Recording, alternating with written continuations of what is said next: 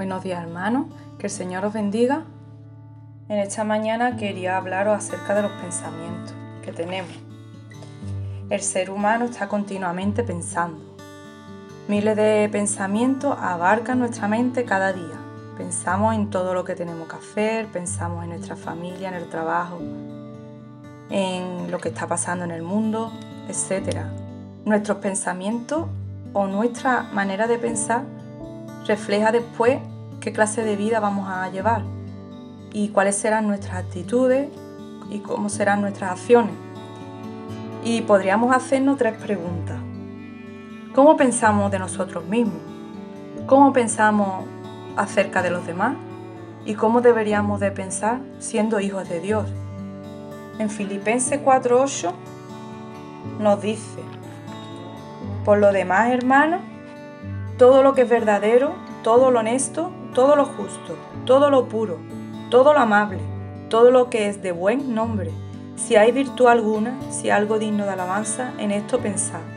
Lo que aprendisteis, recibisteis, oísteis y visteis en mí, esto haced, y el Dios de paz estará con vosotros. Muchas veces pensamos tanto que no podemos ni dormir. Incluso esos pensamientos nos roban la paz y nos agobiamos.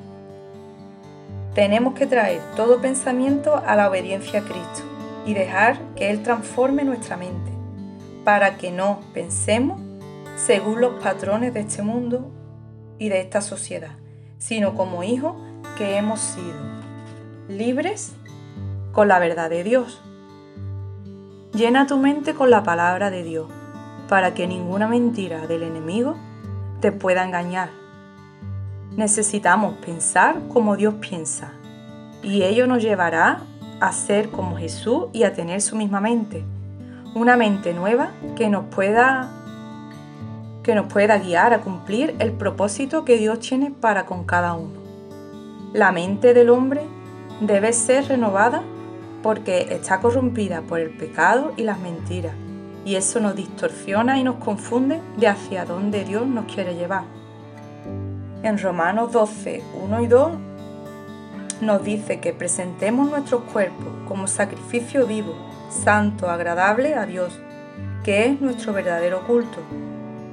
Somos como una ofrenda que nos presentamos ante Dios, rendidos ante Él, ya limpiados por su sangre y muertos a nosotros mismos, pero vivos para Él, para su gloria y para su honra. Si no nos rendimos completamente al Señor, Él no puede transformar nuestra mente.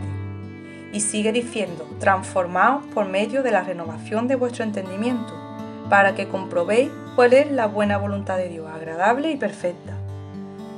Deberíamos de dejar de pensar como lo hacíamos antes, con esa mentalidad viciada y carnal, y dejar paso a la mentalidad espiritual, que todo lo escudriña y saca a la luz todos los aspectos de nuestra vida y nos hace ver cómo somos y qué tenemos que cambiar para que nuestra vida se asemeje más a Él y podamos andar en su voluntad.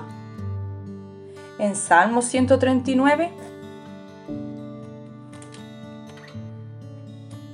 el rey David decía, examíname Dios y conoce mi corazón, pruébame y conoce mis pensamientos, ve si hay en mí camino de perversidad y guíame en el camino eterno procuremos, hermanos, alinear nuestros pensamientos con los de Dios y desechar todos aquellos que nos sirven de provecho para edificar nuestra vida.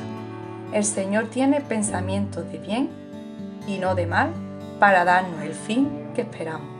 Que el Señor bendiga.